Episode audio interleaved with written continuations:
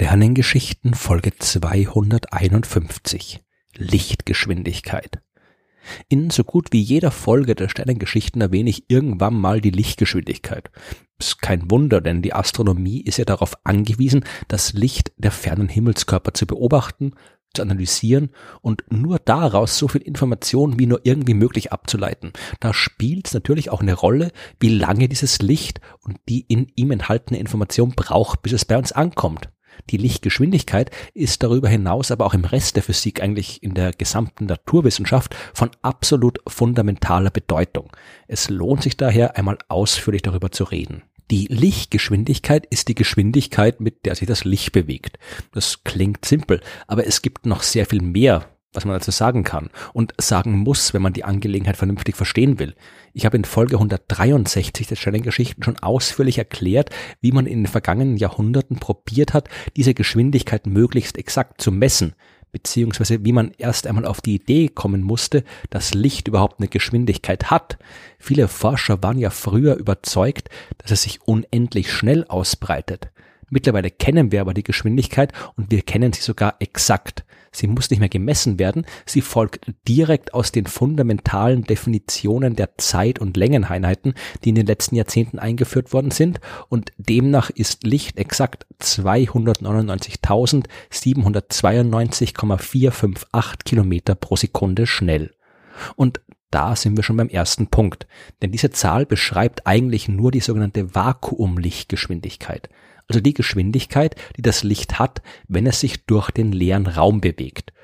Tut Licht das nicht, sondern bewegt sich durch irgendein anderes Medium, dann ist es langsamer. Bewegt sich das Licht zum Beispiel durch Luft, dann ist es nur noch ungefähr 299.705 Kilometer pro Sekunde schnell. Im Wasser kann es sich mit ca. 225.000 Kilometer pro Sekunde ausbreiten, durch Glas mit ungefähr 160.000 Kilometer pro Sekunde. Und das hat wichtige Auswirkungen, auch und vor allem für die Astronomie. Denn wenn Licht sich von einem Medium in ein anderes bewegt, dann muss es seine Geschwindigkeit verändern. Es wird schneller oder langsamer. Und das bedeutet, dass es auch seine Richtung ein bisschen verändert. Wer möchte, kann das leicht bei einem simplen Experiment zu Hause ausprobieren. Man braucht dazu nur einen Laserpointer und ein durchsichtiges Gefäß mit Wasser. Wenn man den Laserstrahl auf das Wasser richtet, dann wird man sehen, dass er die Richtung ändert, sobald er die Wasseroberfläche durchdringt. Das aber passiert nicht nur mit einem Laserpointer, sondern mit allen Lichtstrahlen.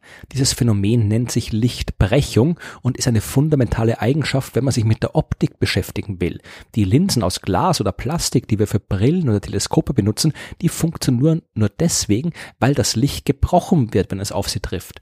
Und nur so kann man Licht sammeln, bündeln oder äh, anderweitig äh, manipulieren und nur so können Brillen dafür sorgen, dass wir besser sehen. Und nur so sind Teleskope in der Lage, uns ferne Sterne und Galaxien zu zeigen. Die Lichtbrechung macht den Astronomen die Arbeit aber auch schwerer. Das Licht wird ja auch gebrochen, wenn es aus dem Vakuum des Alls in die Lufthülle der Erde eindringt. Wie es dabei genau gebrochen wird, das hängt von den Eigenschaften der Luft ab, ihrer Temperatur, dem Luftdruck und so weiter. Man kann sich einen riesigen Stapel verschiedener optischer Linsen vorstellen, die vom Erdboden bis zum Himmel reichen und die das Sternenlicht auf seinem Weg zu uns alle durchqueren muss. Überall wird es ein bisschen anders abgelenkt, überall leicht unterschiedlich und weil die Luft der Atmosphäre ständig in Bewegung ist, würden auch all diese fiktiven Linsen dann ständig durcheinander wirbeln. Das Resultat ist dann kein klares und scharfes Bild des Sterns, den wir beobachten, sondern ein unscharfes, flackerndes, verschmiertes Objekt. Wenn wir in einer klaren Nacht die Sterne am Himmel flackern und blinken sehen, dann liegt das daran, dass das Licht auf seinem Weg zu uns ständig die Geschwindigkeit ändert.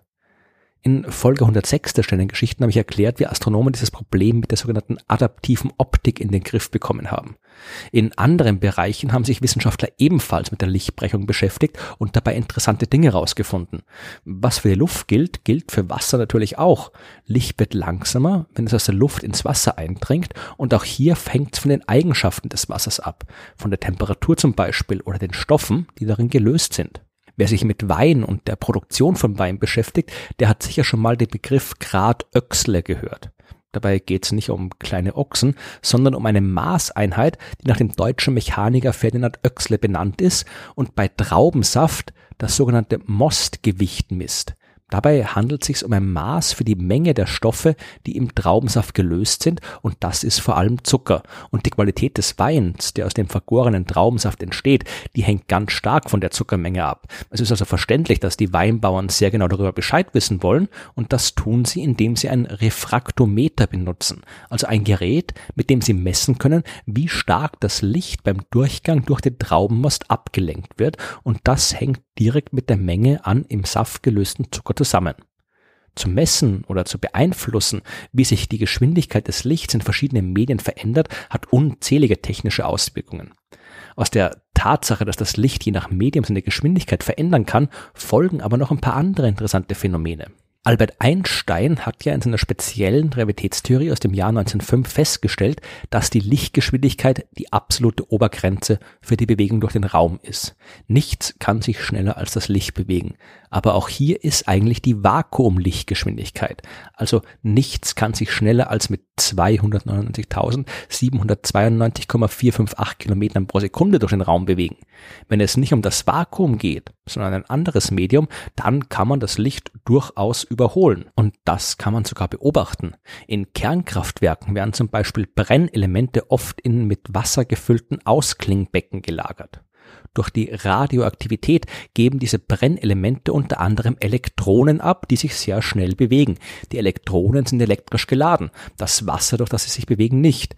Wenn sich jetzt diese geladenen Teilchen durch das Wasser bewegen, dann geben sie dabei elektromagnetische Wellen ab.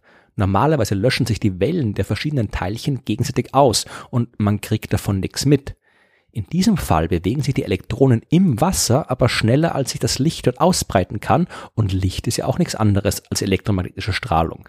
Die Elektronen sind also schneller als das Licht, das sie abstrahlen und die Wellen können sich dann nicht mehr auslöschen. Sie erzeugen ein bläuliches Leuchten, die sogenannte Cherenkov-Strahlung. Die ist quasi das optische Gegenstück zu einem Überschallknall, der entsteht, wenn sich irgendwas schneller als der Schall bewegt. Man kann diese Cherenkov-Strahlung aber nicht nur einfach beobachten. Die Astronomen benutzen sie auch, um mehr über das Universum herauszufinden. Cherenkov-Licht gibt es nicht nur in Abklingbecken von Kernkraftwerken, sondern auch, wenn sich sehr schnelle Teilchen der kosmischen Strahlung aus dem Weltall in die Lufthülle der Erde bewegen. Im Vakuum des Alls sind diese Teilchen natürlich langsamer als das Licht unterwegs.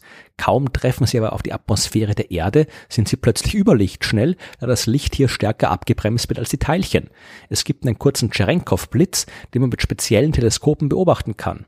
Auch die Teilchenphysiker nutzen das Prinzip, wenn sie nach Elementarteilchen wie den Neutrinos suchen.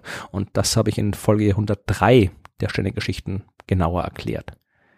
Überlichtgeschwindigkeit existiert also wirklich. Man kann sie beobachten und man kann die daraus resultierenden Phänomene nutzen, aber es handelt sich eben immer nur um Überlichtgeschwindigkeit außerhalb des Vakuums. Die 299.792,458 Kilometer pro Sekunde, mit denen sich das Licht im Vakuum ausbreitet, die bleiben weiterhin die absolute Obergrenze für jede Bewegung durch den Raum. Warum das so ist und warum wir uns von den Science-Fiction-Filmen mit ihren überlichtschnellen Raumschiffen keine allzu große Hoffnung für schnelles Reisen durchs Universum machen sollten, das erfahrt ihr in der nächsten Folge der Sternengeschichten.